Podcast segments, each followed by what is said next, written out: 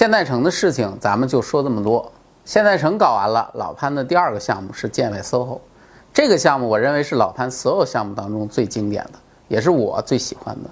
虽然当初呢，宋丹丹曾经为这个项目炮轰老潘，说是盖了一大堆品质比较低的项目，立面特别难看啊等等。但是我觉得建外无论是从位置、规模、效果、设计等各个方面，都是一个里程碑式的作品。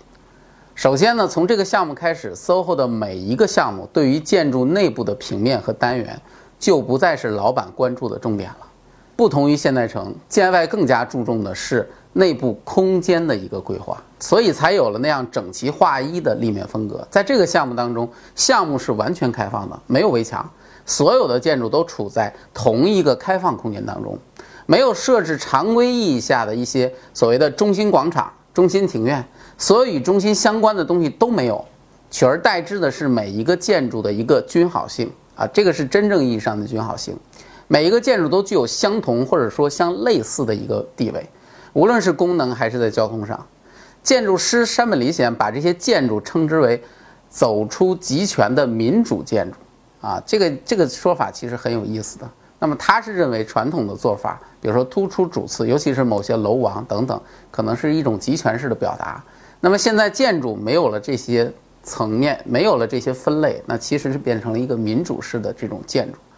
对于在北京出生的山本来说，他对于中国传统的理解就是胡同、四合院，都是那种非常封闭的空间。所以这次呢，他也希望能够打破它，创造一种全新的空间感觉，以此来表达对于中国未来发展方向的一个态度。而从另外一个方面来说，山本不知通过怎么样的一个分析，他认为中国人的活动空间最小单元是三米见方的一个空间，于是所有的建筑呢就开始通过这个基本单元进行组合，最终形成了现在这种高高低低啊这种很一致的这样的一个建筑形体。这种方式呢其实就是简单的重复，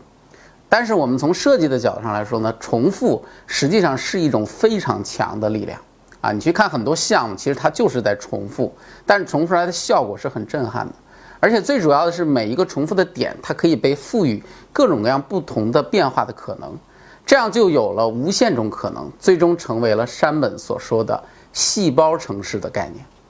另外，这个项目还非常先进的把地库打开了，这种做法在当时其实是很少见的，别说当时了，现在其实也不多，至少在北方地区很少。但在建外这个项目里，地下部分和地上部分的结合，包括一部分一层商业向地下一层的延伸，同时显露在打开的地库庭院当中。就是他把那个地库整个豁开之后，很多建筑，它的这个商业本来是在地面一层的，那么它的地下一层部分也做成商业，啊，而且你从外面看过来的时候，它前面的庭院正好是地下车库的庭院，啊，那么这样的话，它实际上是把空间的变化提高到了另外一个境界。地下空间完全和地面联系起来，你在地下停完车，你直接平着走，你就能走到一些商业的花园当中。所以说，建外这个项目，我从来不觉得这个项目的立面做得有多好啊。但是当你在建外里面行走的时候，你的感觉就完全不一样。每个空间都是很舒服的，广场尺度、建筑的那种高度以及转角的变化。总之，看建外你必须整体看，否则是没有任何意义的。那么实际上，现代城。建外 SOHO 再到三里屯这几个 SOHO，我认为基本上是一脉相承的，但也表现出一个现象，就是老潘张鑫对于项目的关注重心从建筑单体向建筑群体的一个转化，同时也表现出 SOHO 项目外立面越来越趋向于一种趋势，那就是越发的简洁统一，啊，而且后面一直。到张欣遇到了扎哈，所有的一切又进了一步，最终成就了今天的银河望京和上海的凌空。说到这个张欣跟扎哈的一个结合，据说最开始两个人是谁也看不上谁的啊，一个号称是建筑女魔头，一个是地产新贵，当然各自不服。不过后来呢，张欣还是觉得可以和扎哈合作，于是两个人走在一起，而且这一合作就一发不可收拾。首先呢，张欣曾经表示，他们一般是不会和同一个建筑师反复合作的，只有扎哈是个例外。原因不是他们想，而是扎哈每次的表现都让他们觉得太过优秀，实在是没法拒绝。扎哈在前段时间呢，彻底离开了我们，离开了这个世界。他是属于很少见的正在巅峰时期去世的建筑大师实在是这个世界特别大的一个损失。啊，那么关于扎哈的介绍，我们在以后的节目中还会说到。今天我们不说这个，我是想说一下扎哈的这几个 SOHO 作品。第一个项目是银河 SOHO，这个项目被很多人戏称为“奶罩”。这个项目是北京东二环地区最大的一个城市综合体。由于它建在一堆拆除的四合院之上，因此建成之后呢，就引发了很多的争议。当然，最主要的就是很多人认为这个建筑是对北京老城区风貌的严重破坏，啊，因为它和周边的环境是如此的格格不入。但是话说回来了，这一点不就是扎哈的建筑风格吗？其实，对于银河这个项目，如果你单看这个建筑，你会觉得这个建筑那是非常的漂亮，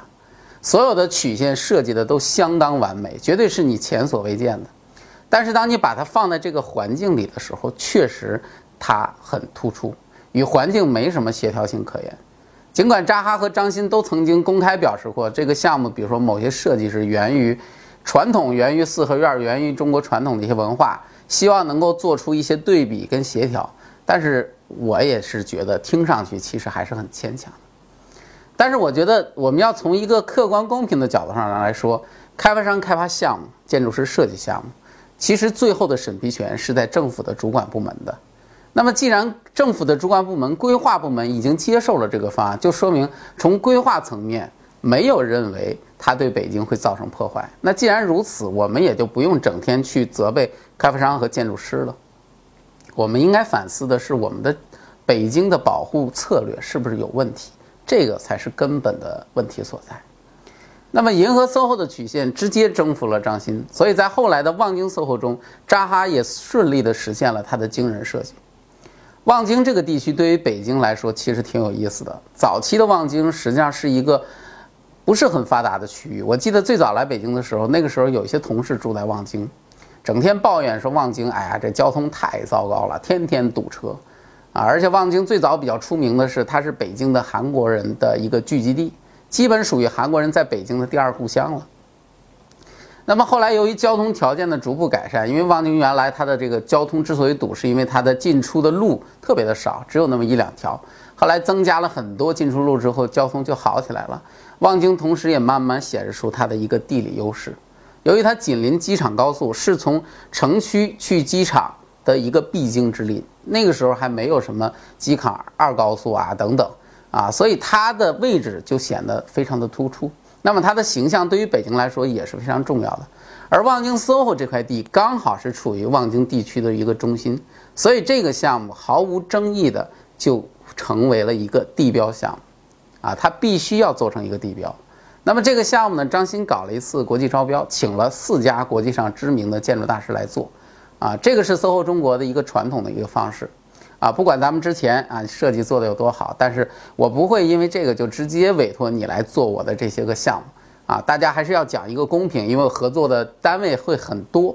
那么竞标搞了两个多月，最后扎哈的三座山峰胜出。